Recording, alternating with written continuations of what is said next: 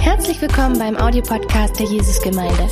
Wir hoffen, dass dir diese Predigt hilft, Gottes Wahrheiten besser zu verstehen und umzusetzen. Viel Freude beim Zuhören.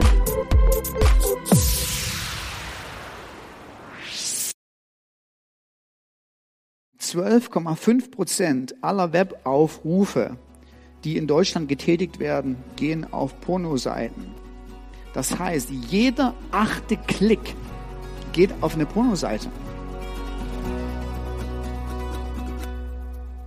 Ich habe heute Morgen äh, ein schwieriges Thema, äh, nämlich das Thema befreit von Pornografie.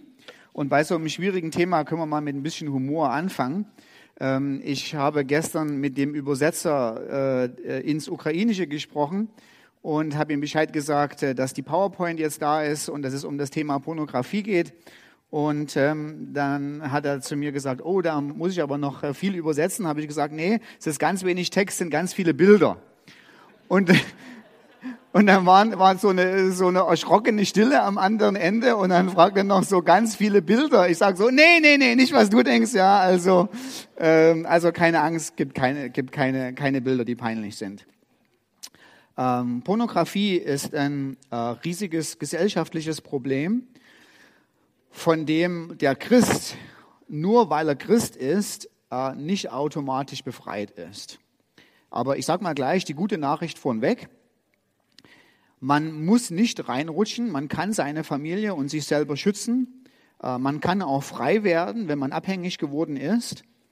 Ähm, diese Freiheit kommt aber meist nicht mal durch so ein kurzes Gebet im Sinne von, komm, ich bete mal für dich, dann ist alles wieder gut, ähm, sondern ähm, in der Pornografie ist wie bei selten einer anderen Abhängigkeit, ähm, dass, oder ist die Abhängigkeit so tief und die Dynamiken, die dazu führen, so komplex, dass man auch ein um, äh, entsprechend äh, äh, umfangreiches Maßnahmenpaket ergreifen muss, dass die verschiedenen Aspekte der Persönlichkeit ansprechen, ähm, um eine Freiheit zu erreichen. Also es ist nicht nur äh, ein geistliches Problem, wo man so sagt, ach na ja, das ist einfach eine Sünde, komm, wir beten für dich und dann ist alles wieder gut, sondern da spielen ganz viele Komponenten ineinander rein und es ist wichtig, ähm, für diejenigen, die betroffen sind, aber auch für diejenigen, die noch nicht betroffen sind, äh, zu wissen, wie diese Dynamiken sind, wie man überhaupt da reinrutscht, wie man abhängig wird.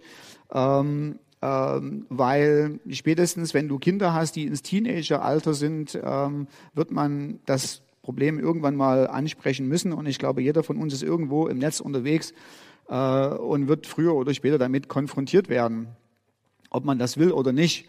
Also Nadja hat auf meinem Laptop irgendwann mal, keine Ahnung, vor einem halben Jahr äh, nach äh, noch nicht mal äh, sexy Unterwäsche, sondern nach äh, äh Nachtwäsche, also ziemlich warme, unsexy Nachtwäsche äh, äh, gegoogelt, weil sie einfach was kaufen wollte für den Winter, was schön warm ist. Und ich krieg heute noch irgendwelche Nachrichten von, keine Ahnung, nicht Nachrichten, aber so Bilder bei Google oder so, äh, von diesen, von diesen, äh, keine Ahnung, Shops, wo man das halt bestellen kann.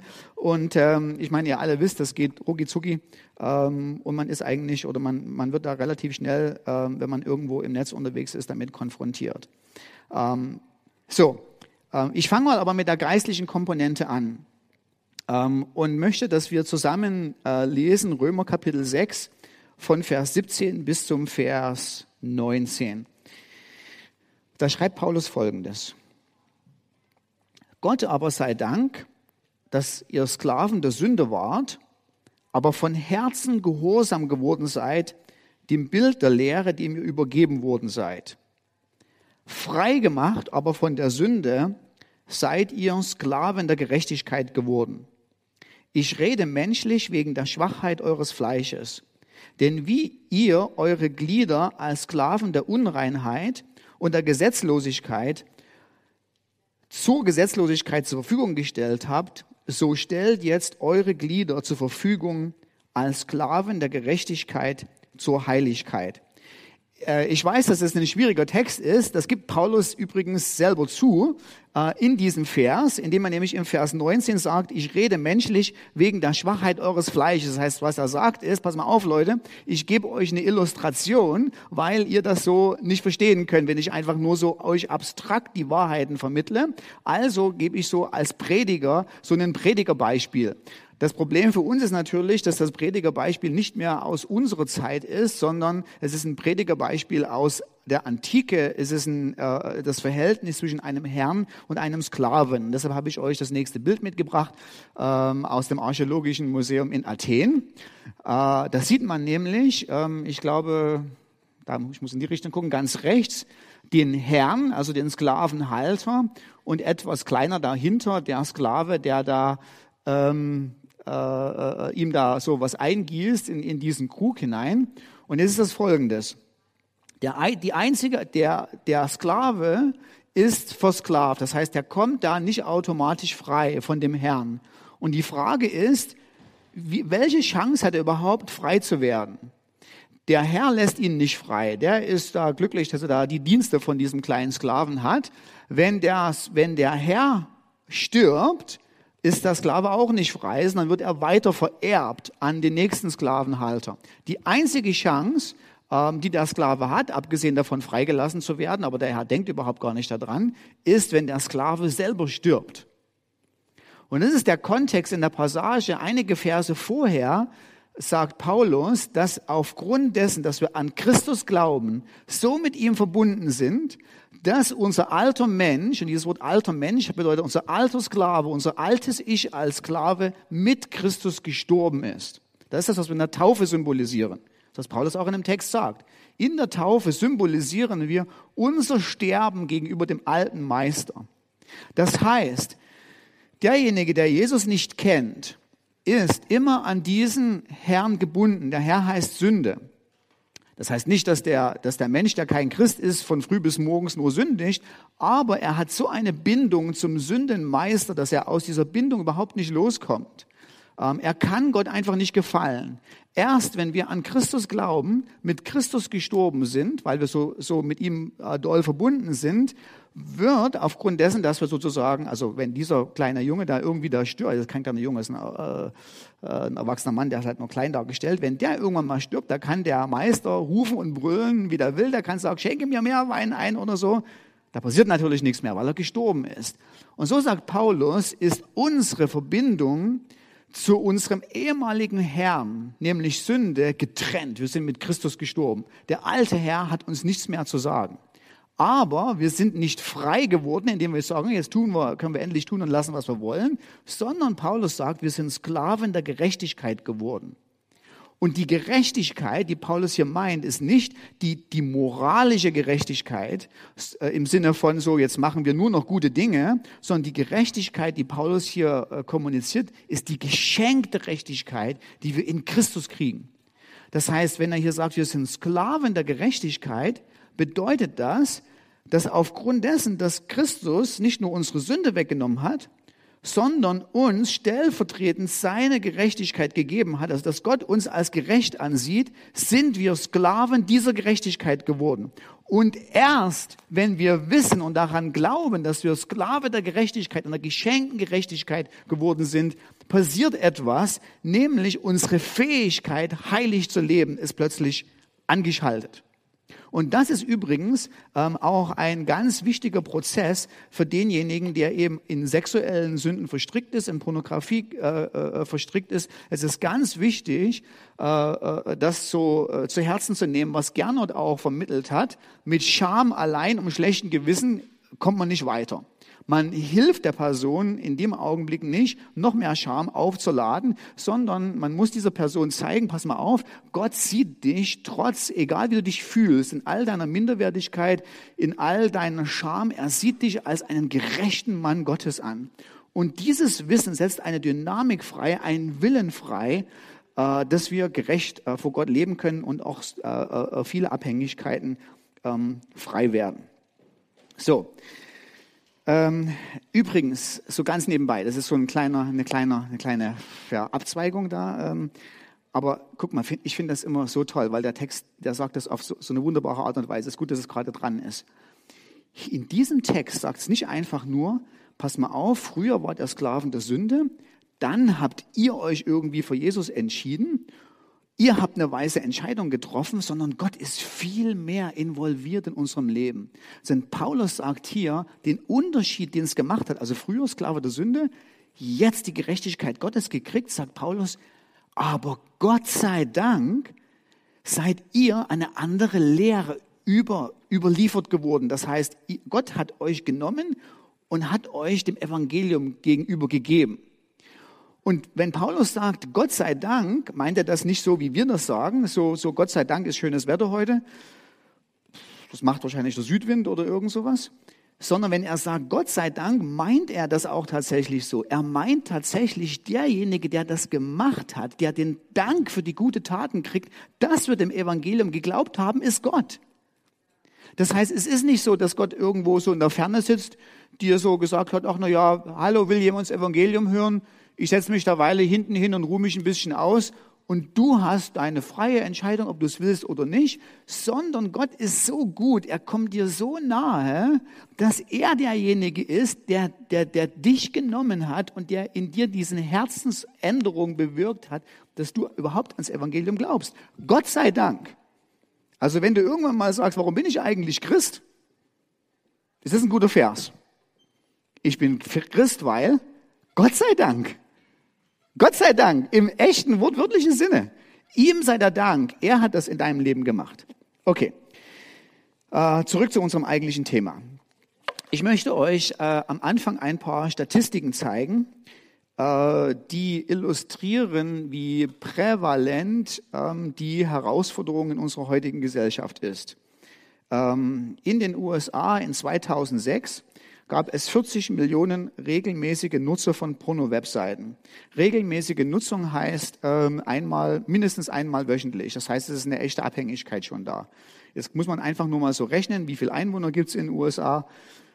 Ähm, ungefähr 300.000, glaube ich, 320.000, 40.000, irgend sowas.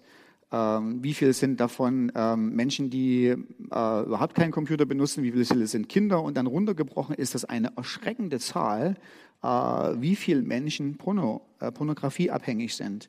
Ähm, in Großbritannien ist es äh, ähnlich. Das sind 40 Prozent der männlichen Bevölkerung regelmäßige Pornosurfer. Und übrigens, das sind alte Zahlen aus 2006. Ich habe mir einfach nicht die Mühe gemacht, ähm, jetzt so ganz aktuell zu forschen, wie es aktuell aussieht. Ist einfach, das kann man wissen, es ist wesentlich schlimmer. Und Corona hat es, oder die, diese häusliche ähm, Isolation hat es noch schlimmer gemacht. Ähm, übrigens ist es nicht nur im Ausland so, sondern es gab ähm, in der Welt einen Artikel, wo die Welt darüber geschrieben hat, dass die Deutschen Porno-Weltmeister sind. 12,5 Prozent aller Webaufrufe, die in Deutschland getätigt werden, gehen auf Pornoseiten. Das heißt, jeder achte Klick geht auf eine Pornoseite. Also ich weiß ja nicht, wie du so mit dem Internet umgehst, aber keine Ahnung. Ich gucke auf Handy, äh, äh, Laptop, Dutzende, hunderte Male am Tag. Das fängt an mit, ich gucke, wie das Wetter ist, äh, keine Ahnung, wo es im Urlaub schön ist, ich rufe meinen Bibelsurfer auf, ich lese Nachrichten, ähm, alle möglichen Sachen. Jeder achte Klick ist eine, ist eine Webseite mit Pornografie. Ähm, da sieht man, wie, wie herausfordernd oder, oder wo unsere Gesellschaft hingekommen ist. Ähm, eine äh, äh, Studie aus 2015 sagt, dass 35 Prozent aller Internetseiten, die es weltweit gibt, also du guckst einfach mal so, was gibt's denn so, was wird denn so angeboten an, keine Ahnung, Kochrezepten, Videos mit Mäusen, Katzen etc. etc. 35 Prozent aller Webseiten, die es weltweit gibt, sind Webseiten, die pornografischen Inhalt haben. Es ist echt, es ist echt erschreckend. Interessanterweise ist es jedoch so, ähm, dass ein Gegentrend ähm, angefangen hat, wo im Moment auch sehr viele Prominente, also Schauspieler, Sportler, Menschen des öffentlichen Lebens, äh, sich gegen Pornografie äh, öffentlich aussprechen. Also vor Jahren war das noch so, da waren die Christen die einzigen, ähm, und die belächelten, äh, die gesagt haben, na ja, das ist eigentlich eine ziemlich blöde Sünde ähm, und das macht den Menschen kaputt und es ist überhaupt nicht gut und man solle die Finger davon lassen. Und alle haben die Christen belächelt und haben gesagt, ach hier, ihr Brüden, äh, ihr seid doch von gestern, das ist doch ein Kavaliersdelikt, das macht doch nichts weiter. Aber ich habe euch nur mal drei Beispiele mitgegeben, mitgebracht äh, von Prominenten, äh, die sagen, pass mal auf, ich war pornoabhängig und das war so miserabel und das war so schlecht, äh, dass ich die ganze Welt davon warnen möchte, da einzusteigen oder Hoffnung verbreiten möchte, beziehungsweise Hoffnung verbreiten möchte, dass man da rauskommen kann.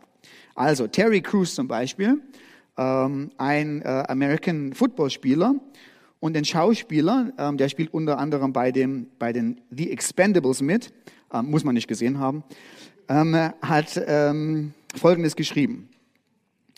Pornografie ändert, wie du über Menschen denkst.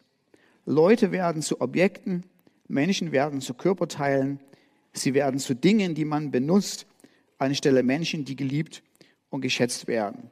Also was Terry Crews hier sagt, ein bekannter Schauspieler ist, das ist das, was allgemein bekannt ist, ist, dass wenn man pornografieabhängig ist, man seine Fähigkeit verliert, äh, im Alltag normal Menschen zu begegnen, sondern alles wird gefiltert durch die sexuelle Brille.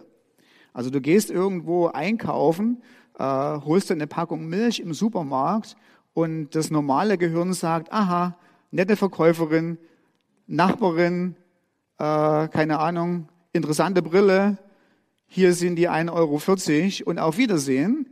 Ah, derjenige, der pornografieabhängig ist, filtert alles durch die Brille von Sexualität. Der sieht die Frau an der Kasse und es geht sofort um Busen, Busen, Busen, Busen. Ähm, es ist einfach, ähm, der, der, der Mensch wird einfach, sagen wir mal so, das Denken wird so gefiltert, ähm, dass du die Wertschätzung deines Gegenübers als Ebenbild Gottes verloren geht und alles nur durch die sexuelle Brille gesehen wird. Okay, Orlando Bloom, ähm, ein britischer Schauspieler, äh, der Legolas in Herr der Ringe ges äh, gespielt hat. Manche würden sagen, muss man unbedingt sehen. Ähm, hat geschrieben oder hat gesagt, Pornografie wirkt mega zerstörerisch auf dein Sexleben. Wie kann dein echter Partner im realen Leben da je mithalten? Es ist so destruktiv. Und da wird mir, das wird auch jeder sagen, der verheiratet ist, ähm, dass das äh, dem Eheleben nicht gerade äh, gut tut. Ähm, Chris Rock, ein Komiker, Schauspieler, Regisseur, das ist übrigens derjenige, der beim letzten Oscar eine Ohrfeige von Will Smith bekommen hat, muss man nicht gesehen haben, ähm, er sagt Folgendes, ich gehe nicht nur zur Therapie, sondern ich habe mich von Social Media abgemeldet, ich schaue mir keine Pornos mehr an und mein Gehirn ist so fokussiert Unglaublich, Mann. Ähm, also was da die prominenten Schauspieler sagen ist, es ist nicht einfach nur diese Zeit, die ich da mit, keine Ahnung, ähm, eigenartigen Inhalten mein Gehirn fülle, sondern es sind Langzeitfolgen, es sind Auswirkungen auch auf mein restliches Leben, äh, die so furchtbar sind, dass es so schön ist, davon frei zu sein. Destruktiv ist Pornografie natürlich nicht nur für die Nutzer, sondern destruktiv ist Pornografie auch für die Leute, die dahinter stehen, die das ganze äh, Zeugs produzieren. Ähm, es gibt eine Statistik, die sagt, dass die Lebenserwartung eines hauptberuflichen Pornografiedarstellers bei 37 Jahren liegt. Äh, die normale Lebenserwartung irgendwo im westlichen Bereich liegt irgendwo bei 80, irgend sowas. Anfang der 80, glaube ich. 79 bei Männern, 84 bei Frauen, irgend sowas. Ja. Ähm, also das sieht man, wie kaputt die Leute sind, äh, die solche Sachen produzieren, ähm, weil aufgrund des seelischen Schmerzes, der da einhergeht, äh, dann Drogensucht dazukommt, ähm, Suizidgefahr etc. etc. So, wie kommt es eigentlich zu dieser krassen Sucht? Also wie kommt das so, ähm, dass, keine Ahnung, wenn du dir das anguckst, 20 Prozent ähm, der, der britischen Bevölkerung und vielleicht sogar noch mehr der deutschen Bevölkerung regelrecht abhängig sind, also gar nicht anders können, als auf diese Seiten drauf gucken. Das hat nichts damit zu tun, dass Männer grundsätzlich Schweine sind. Äh, sind sie nicht. Ähm, übrigens äh, betrifft sind 25 Prozent der aufgerufenen Pornoseiten in Deutschland werden inzwischen von Frauen auch aufgerufen. Also es ist auch bei Frauen äh, eine Herausforderung. Ähm, aber Frauen ticken noch ein bisschen anders. Natürlich ist das stärker ein Männerproblem, ähm, weil Männer visueller äh, geprägt sind. Ähm, Frauen sind emotionaler, geschichtenorientierter geprägt. Das heißt, ähm, Frauen machen andere Sachen, die emotionale Bindungen, negative emotionale Bindungen hervorrufen. Ähm, es gibt einen riesigen Markt an Liebesromanen und der wird von Frauen hauptsächlich konsultiert. Ähm, es ist sicher nicht schlecht, mal einen Liebesroman zu lesen, aber es gibt auch Abhängigkeiten von Frauen, die so in ihrer Traumwelt äh, drin leben, dass die reale Beziehung mit ihrem Ehemann, mit ihrer Familie gestört ist und sozusagen es nur noch Schnulzen im Fernsehen und im, im Gucken gibt. Also es hat nicht nur ein Männerproblem, sondern es ist einfach ein gefallenes Menschenproblem generell. Ähm, es kommt dazu, oder Männer sind besonders anfällig dafür, aufgrund unserer sensiblen Psychologie. Und zwar haben wir ähm, als Männer, die Frauen auch, aber bei den Männern ist es ja stark ausgeprägt, Sehnsucht nach Schönheit. Und diese Sehnsucht nach Schönheit ähm, ist angelegt in unserem Inneren aufgrund eigentlich unserer Bestimmung, in Gottes Gegenwart zu leben und seine Schönheit zu erleben und zu sehen. Das ist durch den Fall verloren gegangen, aber diese innere Sehnsucht, Schönheit zu genießen, ist immer noch bei uns da. Das ist übrigens auch der Grund, warum wir, wenn wir in Urlaub fahren, an die Ostsee fahren oder nach Norwegen oder nach Italien und nicht in die Magdeburger Bürde. Ähm, äh, es ist unsere, es spiegelt, naja, weil man muss ja mal ganz ehrlich sagen, was ist besser in Italien als an der Magdeburger Bürde? Also das Essen ist durchaus kompatibel, ja, ähm, du kriegst alle anderen Freizeitangebote da auch, aber es ist dieses, es ist diese Sehnsucht, an einem schönen Ort zu sein. Und warum ist das so? Weil Schönheit Glücksgefühle auslöst. Dazu sind wir geboren. Ähm, der Mensch sucht äh, diesen Ort von Schönheit begeistert zu sein und äh, äh, dadurch Schönheit sehen löst Glückshormone aus. Ähm, und diese, ähm, äh, diese, diese unsere Psychologie, äh, sozusagen diese, unsere Sehnsucht nach Schönheit, ähm, wird äh, durch die Pornografie missbraucht. Und nun ist das so, kein Mann steht früh auf, setzt sich an den Frühstückstisch und sagt, heute rebelliere ich mal gegen Gott. Heute mache ich mal so was richtig Schmutziges. Äh, und entscheidet sich so spontan bei einer Kaffeetasse, äh, keine Ahnung, äh, äh, am Nachmittag oder am Abend äh, sich Porno, Pornos anzusehen, sondern ähm, da gibt es gewisse Dynamiken. Und ich möchte euch die Dynamiken mal aufschlüsseln, indem ich zwei Sachen unterschiedlich unterscheide. Als erstes gucke ich mir mal ähm, den erwachsenen Mann an, der als Jugendlicher noch keinen Kontakt zur Pornografie hatte. Also ich bin zum Beispiel so ein Beispiel, ich bin noch in so einer behüteten Generation aufgewachsen, wo es keine Handys und keine Laptops gab. Und ähm, ähm, das sehen wir auch gleich, ist gleich das Problem. Also wenn ich mir als junger Mann äh, mal äh, irgendwelches Material hätte besorgen wollen, was ich einmal gemacht habe, musste ich zum Kiosk gehen, ja, und das zum Zeitungskiosk und das war mega peinlich, ja, weil du bist zu diesem Kiosk hingegangen ähm, und wer weiß, ob die Frau, die das Ding verkauft hat, dich kannte ähm, oder die Nachbarin ist oder wie auch immer, ja. Und dann musst du zu der Frau sagen, ich hätte gern dieses Heft da hinten. Und das ist sowas von mega peinlich, ja. Ähm, ich habe mir trotzdem das Ding irgendwann mal gekauft. Ähm, und ist aber ziemlich schnell wieder weggeflogen, weil meine Vermieterin, wo ich gewohnt habe, dafür bekannt war, dass sie in meinen Sachen rumgewühlt hat, ja, und ich wollte auf keinen Fall, dass sie das Ding bei mir findet.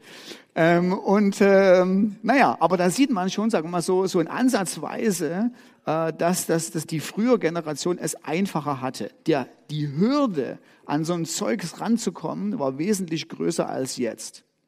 Heute geht das ganz bequem, ohne dass dich jemand sieht dass es jemand merkt. Du musst nicht aus dem Haus, du musst dich nicht warm anziehen, du musst keine Angst haben, dass irgendjemand dich sieht oder entdeckt. Du machst einfach zwei Klicks auf deinem Handy oder wie auch immer und schon hast du es. Und das ist ein echtes Problem. So, okay, aber wir wollen zurück zum Thema.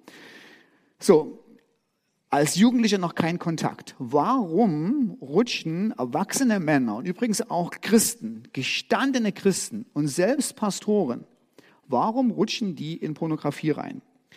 Ähm, ja, es ist nicht so, dass man so unbewusst da reinrutscht. Es ist schon eine Entscheidung, die man trifft, die auch Sünde ist. Ähm, aber es ist, wie gesagt, nicht so eine offizielle, so eine, oh, jetzt rebelliere ich mal, jetzt mache ich mal was Schmutziges, sondern das, da gibt es Dynamiken. Und die Dynamik ist folgendes. Die meisten ähm, erwachsenen Christen, äh, die anfangen, ähm, Pornos zu gucken, sind Männer, die gestresst sind. Also es hat eine Untersuchung gegeben. Ähm, die haben einfach die, die Christen gefragt und gesagt, warum guckst du Pornografie? Und auch übrigens viele Pastoren dabei.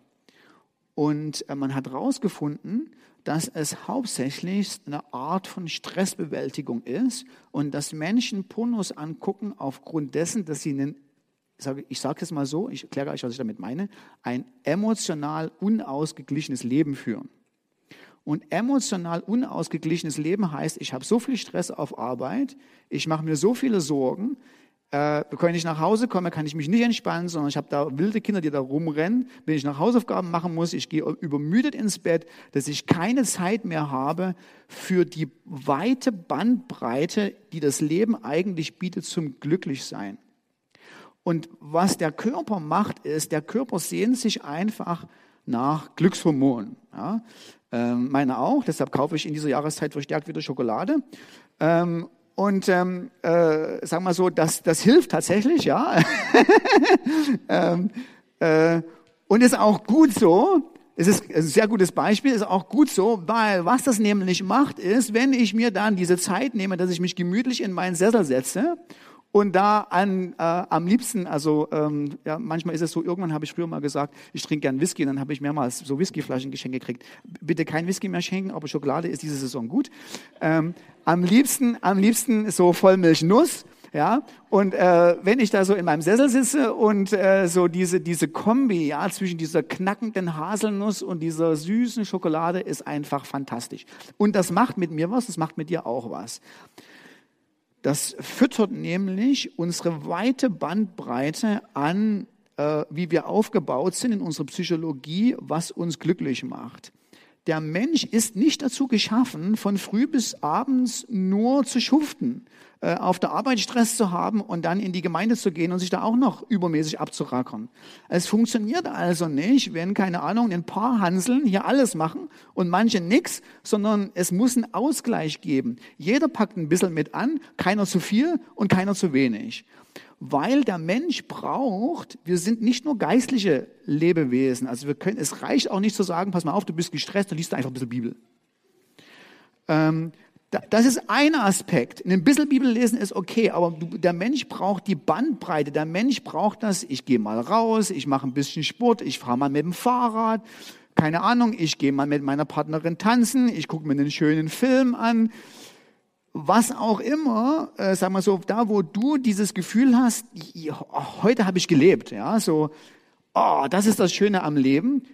Diese Kombi, die braucht man, die braucht der Mensch. Und wenn du diese legitimen, diese legitimen Freuden dem Mensch wegnimmst, ähm, also ich tanke zum Beispiel mega gern bei Gartenarbeit auf, ja, also das ist dann, wenn es die Schokolade nicht mehr gibt und ich auch nicht mehr brauche, äh, freue ich mich an den Blümchen, wenn die zu Hause wachsen und Alter weiß das, wenn ich da gießen kann und das Wasser sprudelt oder so, bin ich glücklich, ja.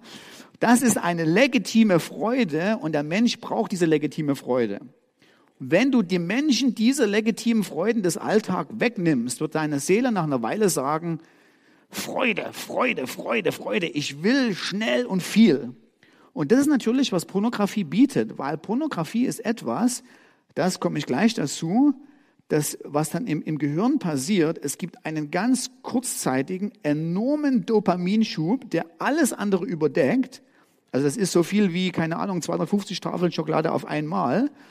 Ähm, und das flutet den Körper so sehr, dass der Körper dieses Gefühl hat, jetzt kriege ich endlich die Freude und das Glücklichsein, die ich verdient habe. Das Problem allerdings ist dabei, komme ich auch gleich noch im Detail zu, zu sagen, ist natürlich, dass das zu viel Hormone sind, die da ausgeschüttet werden.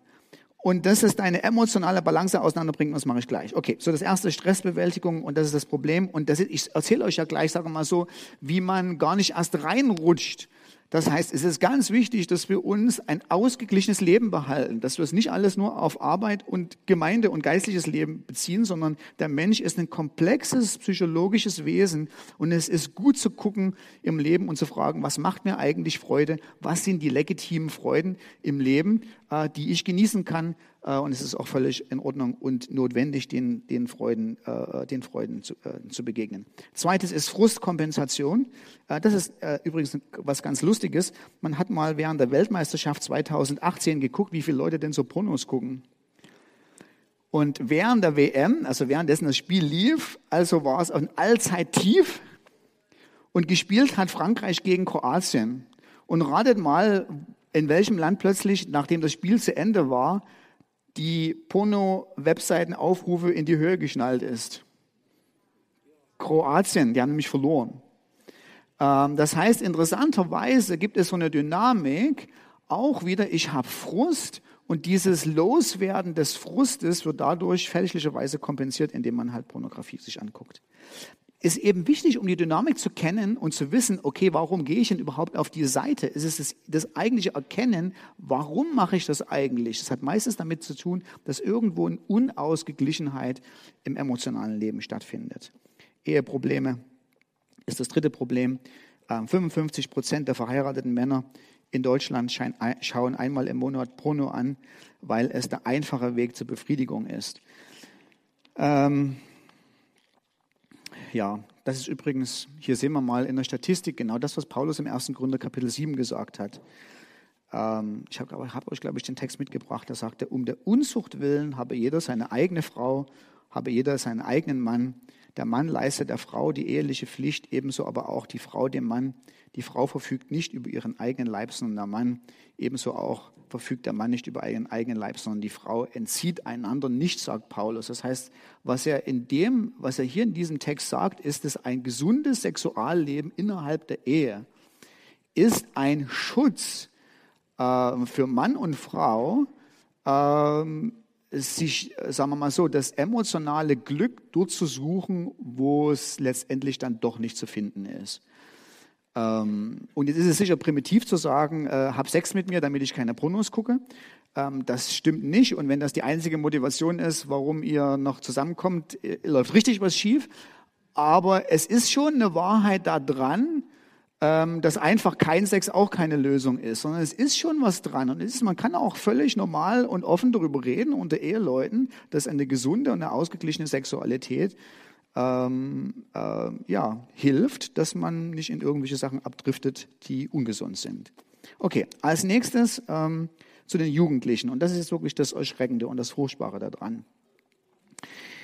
Ähm, eine, äh, äh eine, die Ropelato-Studie ähm, hat herausgefunden, die ist auch schon alt, aus 2006, wahrscheinlich ist es wieder noch schlimmer, dass der Erstkontakt äh, der Menschen in der westlichen Welt mit Pornografie mit elf Jahren anfängt. Äh, das heißt, der Durchschnittsjugendliche hat zum ersten Mal einen Porno mit elf Jahren gesehen.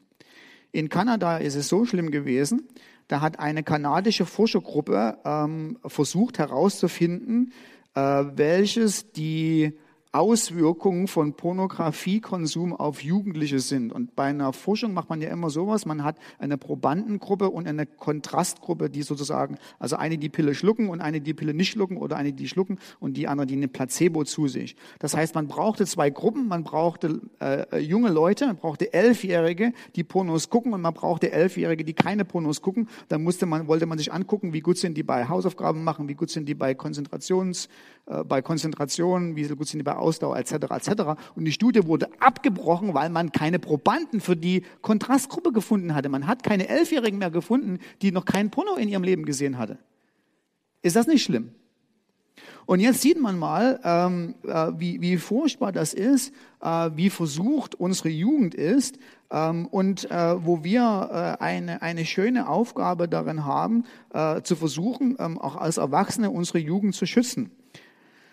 Äh, du, man muss irgendwann mal, wir werden sehr zeitig damit anfangen müssen, ähm, unsere Kinder aufzuklären und zu sagen, pass auf, wenn du da bei YouTube guckst oder wenn du da irgendwo bist oder wenn du in der Schule bist und deine Kameraden Handys mitbringen, wird es vorkommen, dass sie dir Bilder zeigen, wo nackte Frauen sind, wo Leute sich irgendwo anfassen, was man äh, etc.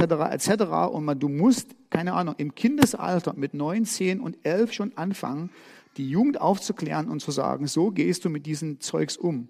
Das Zeugs ist sowas von mega gefährlich. Ich weiß, das macht dich neugierig. Ich weiß, du sagst, oh, was ist denn das? Ich weiß, das bringt vielleicht, keine Ahnung, deine Emotionen kurz auf eine hoch. Aber das Ding ist so abhängig machen. Das Ding ist so schlecht. Es äh, fördert so viele schlechte Gefühle nachher, dass die einzige Art davon loszuwerden ist, dass du als Kind schon sagst, auf keinen Fall gucke ich mir die Sachen an. Und wenn, wenn ich irgendwie, keine Ahnung, mit diesen Sachen konfrontiert ist, Mama oder Papa, komme ich vertrauensvoll zu dir oder du gehst zu deinem Preteen-Leiter oder wie auch immer und du bringst es an, ans Licht. Ähm, weil, und das werde ich jetzt gleich zeigen, ähm, äh, diese, diese Filme und diese Bilder, die man äh, äh sieht, haben ein riesengroßes Abhängigkeitspotenzial und die einzige Art und Weise, dem wirksam entgegenzutreten, ist von Anfang an den, der kleinsten Versuchung zu widerstehen, wenn es noch geht.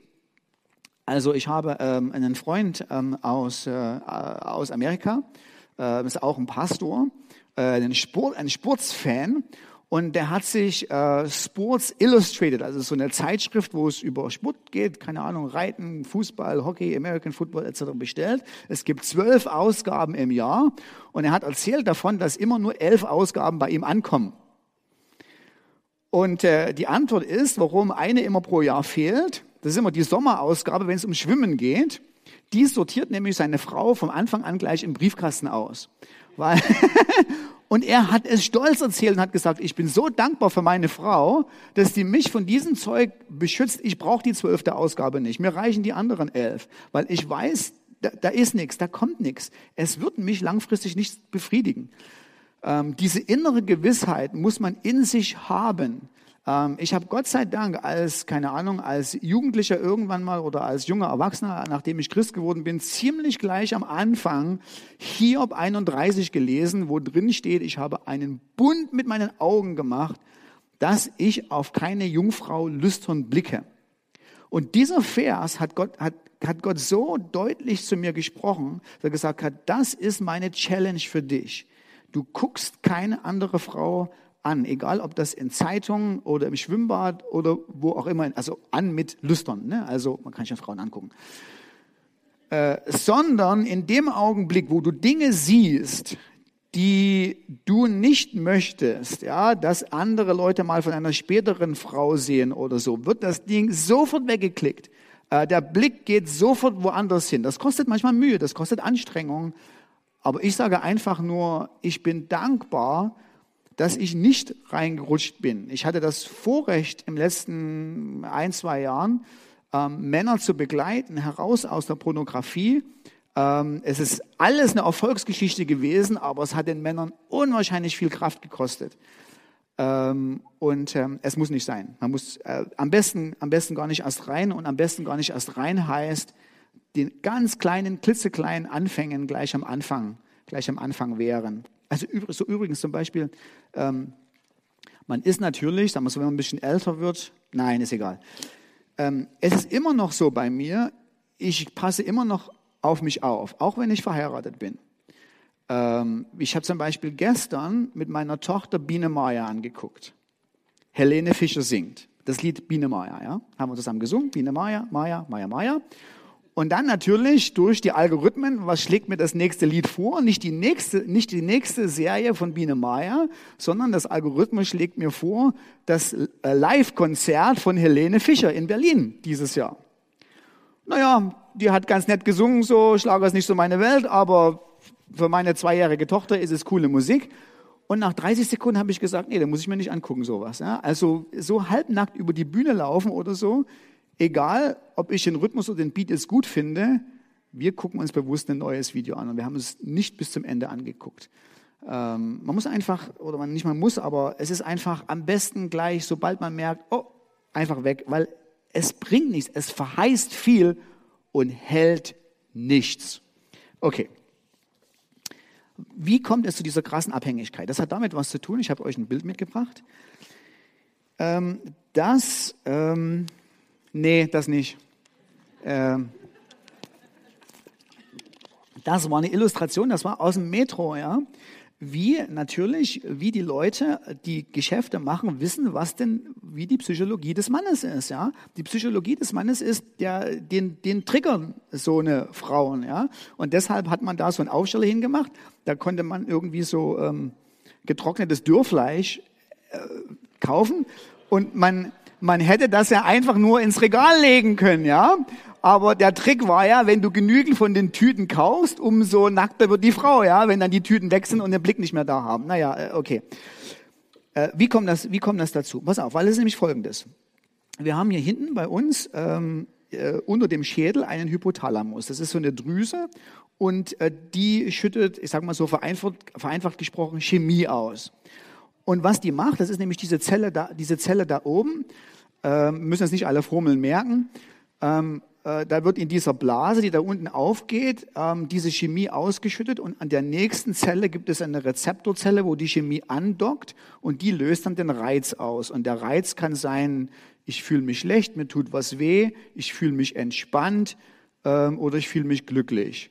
Und was jetzt passiert ist, nächste Folie, wenn du von außen Chemie nimmst, kannst du diesen Prozess zwischen den beiden Zellen verändern. Nämlich, wenn du Kokain nimmst, passiert Folgendes. Gleich mal zurück zu, zu, zur, letzten, zur letzten Folie. Wenn du Kokain nimmst, passiert Folgendes. Deine Zelle schüttet Dopamin aus.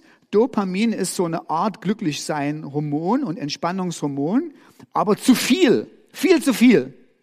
Ähm, und die nächste Zelle merkt, oh, ich wäre hier überschwemmt von Chemie also macht die nächste Zelle eine Reaktion. Reiz, Reiz, Reiz. Der Reiz kann positiv sein im Sinne von, du fühlst dich entspannt, du fühlst dich glücklich, es geht dir gut. Aber jetzt kommt das nächste, die nächste Sache. Die, die Zelle da unten, wenn du also Kokain nimmst und da ständig die Chemie ausgeschüttet wird, nach einer Weile sagt die untere Zelle, das hält man ja am Kopf nicht aus, so viel Chemie wie hier rumschwirrt. Ich muss mir so eine Barriere einbauen. Ich muss mir sowas einbauen, was mich immun macht äh, von der vielen Chemie, weil die ist erschöpft, die Zelle, die kann irgendwann mal nicht mehr.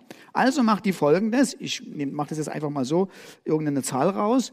Normalerweise reagiert die Zelle auf 10 Mikromol äh, Dopamin. Und jetzt sagt die Zelle, ich werde ja ständig mit 200 Mikromol Dopamin überschüttet und mein normaler Level 10 Mikromol, da wird er vollkommen überladen. Wenn ich jetzt 10 Mikromol oder 20 oder 30 habe, reagiere ich gar nicht mehr. Ich reagiere auch auf die 200 Mikromol, wenn ich das Kokain nehme, nicht mehr so wie beim ersten Mal. Ich reagiere jetzt so wie ich beim ersten Mal auf 200 Mikromol reagiert habe, nur noch, wenn ich 500 Mikromol kriege. Das heißt, hier fängt, hier, hier setzt eine Toleranz ein.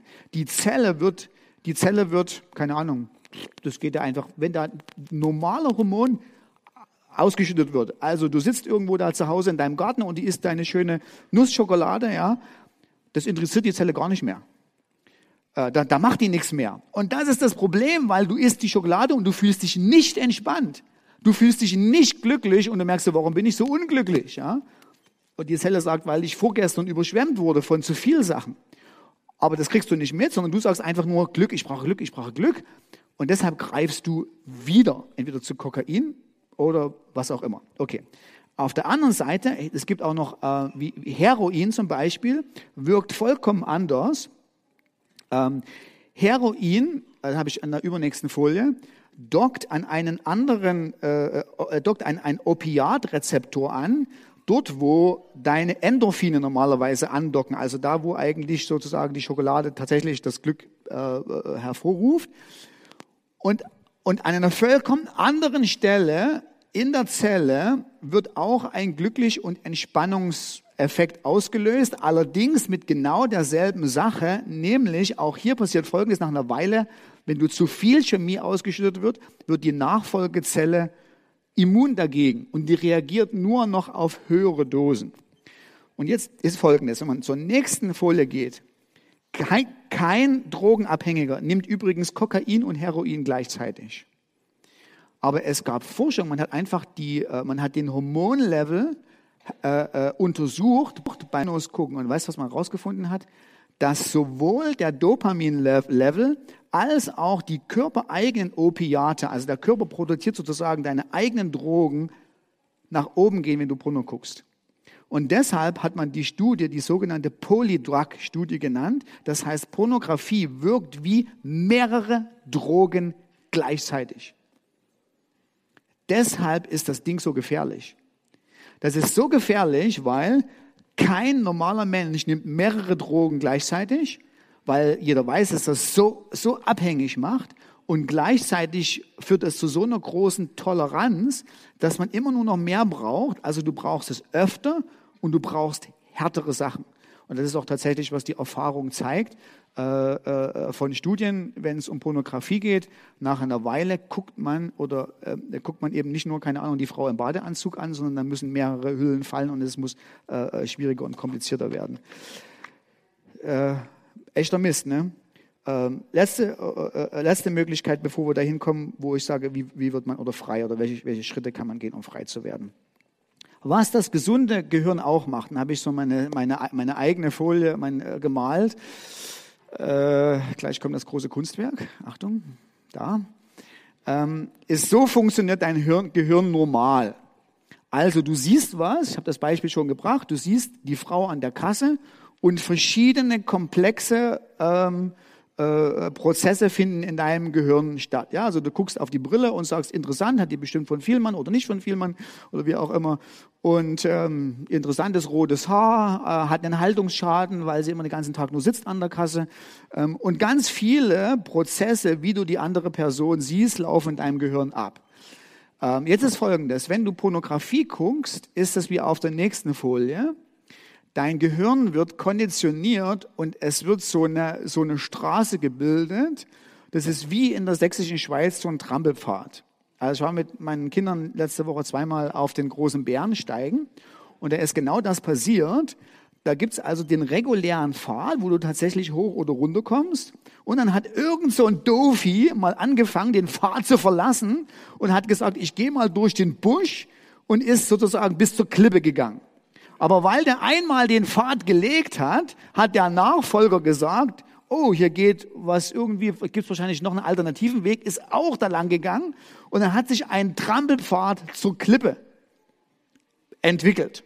Und inzwischen, weil so viele Leute gegangen sind, ist, wenn du da den normalen Pfad läufst, kommst du wie an so eine Kreuzung und du denkst so, ja, der breite Pfad geht da lang. Und jeder läuft erstmal zur Klippe, bevor er merkt, bin eigentlich vollkommen schief gelaufen. Das heißt, es durch wiederholte Pornografie gucken, findet sich, macht das Gehirn so eine Bahnen, wo es alles nur noch in die Pornografie äh, äh, äh, Bahn sozusagen einordnet. Und deshalb hast du jeden, nicht jeden, aber immer wieder Reize, die das Gehirn eigentlich völlig anders verarbeiten soll. Du sollst eigentlich den Weg lang gehen. Aber du schaffst es nicht mehr, weil du immer umgelenkt wirst auf diesen vorgefertigten Trampelpfad. Okay, wie kommen wir da raus? Ähm, wir kommen da raus Meistens nicht allein, ähm, sondern äh, äh, Pornografie ist eine Sünde, die muss ans Licht. Ähm, muss ans Licht heißt, keine Angst, wir machen keinen Aufruf, dass ihr gleich nach vorn kommt, sondern ich glaube tatsächlich, dass Gott kein Interesse hat, ähm, durch Scham äh, Männer zur Action zu bewegen. Aber ans Licht heißt, ähm, du musst bereit sein zu sagen, ich möchte mich jemandem anvertrauen. Ich möchte mich ähm, einem, keine Ahnung, einem, einem Kollegen, äh, einem, einem Mentor oder wie auch immer sagen, du pass mal auf, so sieht es in meinem Leben wirklich aus. Bist du bereit, mir zu helfen, einen Weg mit mir zu gehen? Und ähm, in den letzten zwei Jahren ähm, was ich gemacht habe, ähm, ich habe über einen Bekannten dieses äh, Programm, äh, das wollte der selber. Er hat gesagt, hey, ich will dieses Programm äh, free, frei von porn.de, das ist wie so eine Art Kurs. Ich will das machen. Ähm, machst du das mit mir mit? bist du mein Rechenschaftspartner? Und ich habe zu dem gesagt, okay, pass auf, wir, wir versuchen es einfach mal, habe sowas noch nie gemacht. und es war eine wirklich tolle Erfahrung, weil Ähm, die Kombi ist gut. Also was es nicht geht, ist zu sagen, ach ja, ich wäre gerne frei von Porn, ich gehe mal in so eine Gruppe, mach das mal für mich. Also andere können dich nicht frei machen. Du musst schon selber, es muss dir so wehtun, dass du, ein, dass, du, dass du eingestehst, das Ding ist so Mist, das Ding ist so ein Müll, ich will hier endlich frei werden davon, ich bin bereit, auch schwierige Schritte zu gehen. Und es ist eine gute Sache, also diese Webseite zu benutzen, frei von brunn.de. Ähm, oder wenn du sagst, hey, ich will es nicht in der Gemeinde machen, sondern ich will anonym bleiben oder so, kannst du einfach zum Weißen Kreuz gehen. Da gibt es Selbsthilfegruppen. Gruppen. Aber ich glaube, es ist gut, äh, dass man in eine Gruppe geht oder mindestens mit einem Mentor zusammen und zu sagen, gehst du den Weg mit mir? Weil es sind ganz viele praktische Schritte, die man gehen kann und muss, um tatsächlich frei zu werden. Übrigens, die gute Nachricht ist, nach 90 Tagen, nach 90 Tagen hat mir auch mein Freund ähm, bestätigt, ist der erste große Durchbruch, weil das Gehirn braucht tatsächlich 90 Tage, um diese Pfade neu zu schreiben. Also nach 90 Tagen ist dieser Wanderpfad an die Klippe weitgehend wieder so überwachsen, dass das Gehirn wieder neu denken kann. Und es ist ein super cooles Ziel. Für manche ist es total scary, an 90 Tage zu denken. 90 Tage darf ich da nicht rein oder so. Aber keine Angst, macht man nicht. Man macht das Woche für Woche. Aber das Tolle ist, nach einem Vierteljahr wirst du schon so einen gewaltigen Unterschied sehen in deinem Denken, in deinem Gefühlsleben, dass, du schon, dass die allermeisten Leute schon nach 90 Tagen sagen, das hat sich sowas von gelohnt. Mega. Und was man in so einer Gruppe macht, ist meistens Folgendes. Man fängt als allererstes an, sich ein innerliches Ziel vorzunehmen, indem man sagt, warum will ich das eigentlich? Man fragt sich und sagt so, wie würde denn mein Leben aussehen, wenn ich frei wäre davon? Wie würde mein Eheleben aussehen? Wie würde ich denken und fühlen können? Wie wäre es nicht mehr mit diesem Scham behaftet zu sein, sondern aufrechten Hauptes durchs Leben zu gehen? Was ist eigentlich mein Traum, den ich erreichen will und warum will ich es erreichen? Und wenn man so diese Motivation sich entwickelt, kann man mit der Gruppe zusammen oder mit dem Rechenschaftspartner sagen, pass auf, wir gehen gemeinsam auf den Weg, dieses Ziel zu erreichen. Und dann kommen verschiedene Aspekte, ähm, spielen dann damit rein, was man macht. Also zum Beispiel eine Sache ist, man, äh, man, wird, man muss die, die Distanz zu Pornografie wieder aufbauen, die durch den leichten Zugang kaputt gemacht worden ist. Also dadurch, dass ich das ständig im Handy kriegen kann, jede Minute meines Lebens, muss ich mir die Hürde, dass ich da überhaupt rankomme, so hochstellen, dass es mir entweder unmöglich ist oder so viel Aufwand kostet, dass ich, keine Ahnung, nach einer Weile aufgebe und sage, ach komm, ich lasse es einfach.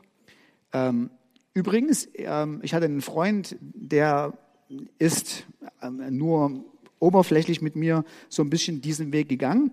Und dem habe ich damals den Rat gegeben und habe gesagt, du musst dein Handy, äh, das wird mit dem Handy nicht mehr funktionieren. Ne? Äh, du musst ja was machen, was kein Internet hat. Ja?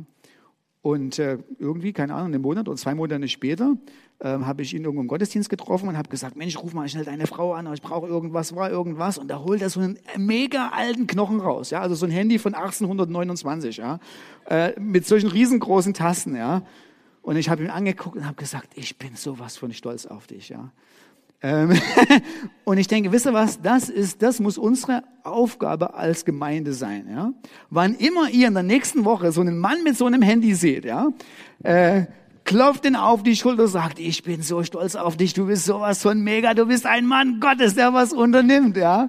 Ähm, ich glaube, unsere Aufgabe als Gemeinde ist nicht noch mehr Scham zu verbreiten, ist, sondern da, wo es geht, so viel Hilfe und so viel Ermutigung und so viel Unterstützung zu geben, dass wir einfach sagen, hey, pass auf, das, das geht so schnell, sowas von schnell da reinzurutschen. Ich bewundere jeden, der sich auf den Weg macht und sagt, hey, ich gehe Schritte. Und dann macht man andere Sachen. Man, ähm, also wir haben uns gegenseitig dann immer belohnt.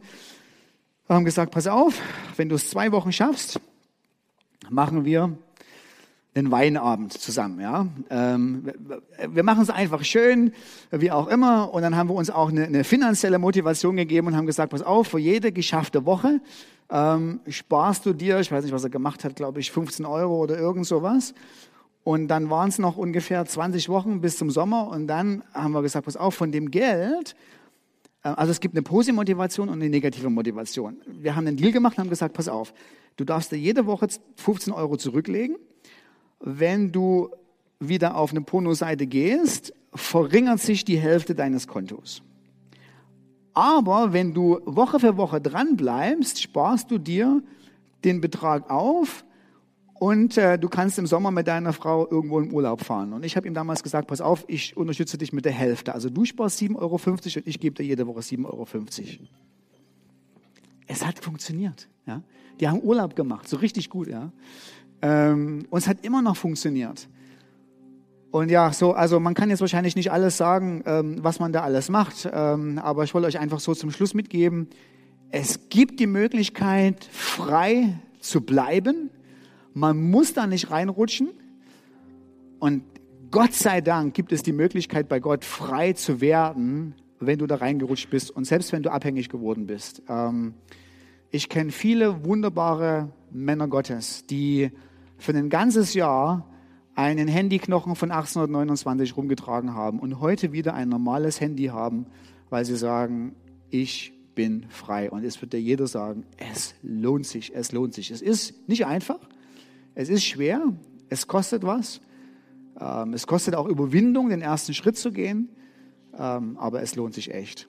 Und als Abschluss wollte ich euch einfach nur sagen, ähm, falls du selber betroffen bist und sagst, hey, ich würde gerne den Weg gehen, wollen wir als Älteste der Jesusgemeinde eine anonyme Interessengruppe aufmachen, ähm, wo wir zusammen dieses Programm frei von Poren.de durchgehen, wo du ähm, in der Gruppe von Männern bist, die sich gegenseitig unterstützt. Und wenn du Interesse daran hast, kannst du mir völlig anonym, nicht über das Office, weil es dann noch jemand liest, sondern nur ich lese das, mir einfach eine E-Mail schicken und sagen, ähm, ich hätte Interesse dran, ich will gerne frei werden. Wir machen das nicht gleich nächste Woche, ähm, das wird ein paar Wochen dauern, aber es wird dann irgendwann mal einen offiziellen Startschuss geben.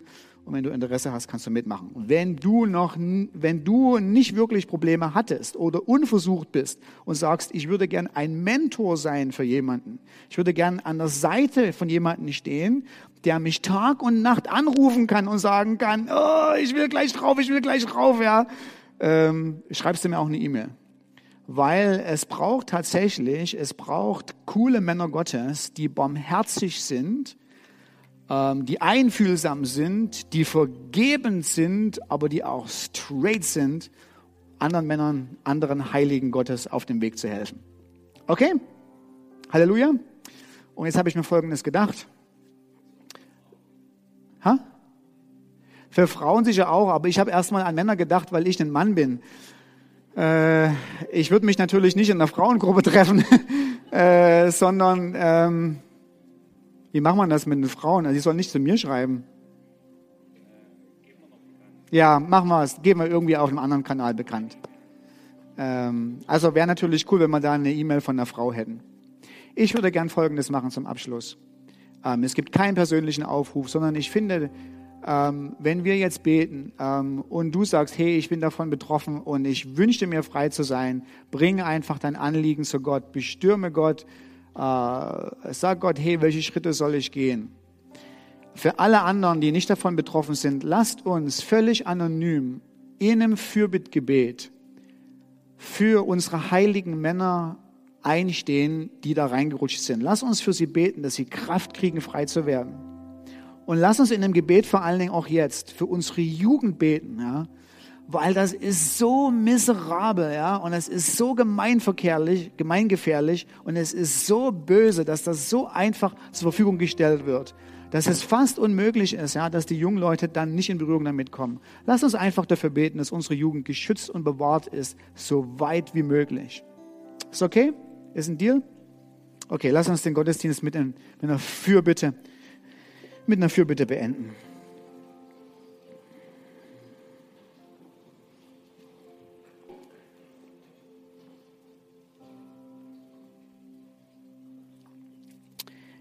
Jesus Christus, wir danken dir für deine vollständige Vergebung am Kreuz, für jegliche Sünde, Vergangenheit, Gegenwart und Zukunft. Wir danken dir, dass jeder, der an dich glaubt, egal welche Geschichte wir haben und welches Päckchen wir noch mit uns tragen, mit deiner Gerechtigkeit begleitet ist. Danke, Jesus, dann jeder von uns mit erhobenen Angesichts zu dir gucken kann. Nicht auf uns, unsere eigenen Verdienste, sondern weil auf wundersame Weise du uns gekleidet hast mit der Gerechtigkeit von Jesus. Wir danken dir, himmlischer Vater, dass wunderbare Freiheit von jeglicher Abhängigkeit möglich ist. Durch deine Kraft und durch die Liebe in der Gemeinde, die Menschen brauchen, wenn sie mit Schwierigkeiten zu kämpfen haben. Und deshalb stehen wir jetzt als Gemeinde gemeinsam vor dir, Gott. Und wir bitten dich, dass du unsere Jugend beschützt. Wir bitten dich, dass du unsere jungen Mädchen, unsere Kinder bewahrst. Wir bitten dich, dass du uns als Eltern die Fähigkeit gibst, sie rechtzeitig in Liebe und mit Feingefühl zu unterrichten, zu warnen, ihnen Hoffnung zu geben. Wir bitten dich für unsere Preteen-Gruppe, dass sie die Möglichkeit haben, offen und ehrlich miteinander zu reden. Wir bitten dich für unsere Jugend, dass da, wo vielleicht schon Jugendliche ja, in die, in die Falle des Feindes getappt sind, dass du ihnen hilfst, frei zu werden. Und wir bitten dich für jeden Mann und für jede Frau Gottes, egal was ihre Geschichte ist, dass du uns übernatürliche Fähigkeit, übernatürliche Kraft gibst, dass von den Bindungen, die wir in der gefallenen Schöpfung mit uns schleppen, dass du uns freisetzt zu einem Leben voller Freude mit dir.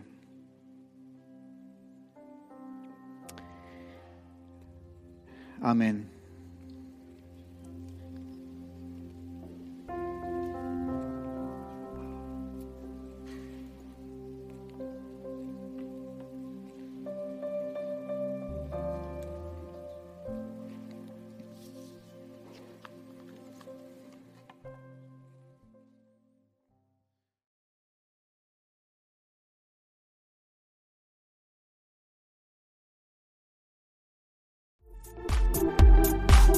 Noch mehr über Gott und die Jesusgemeinde wissen möchtest, findest du viele weitere Informationen auf www.jgdresden.de.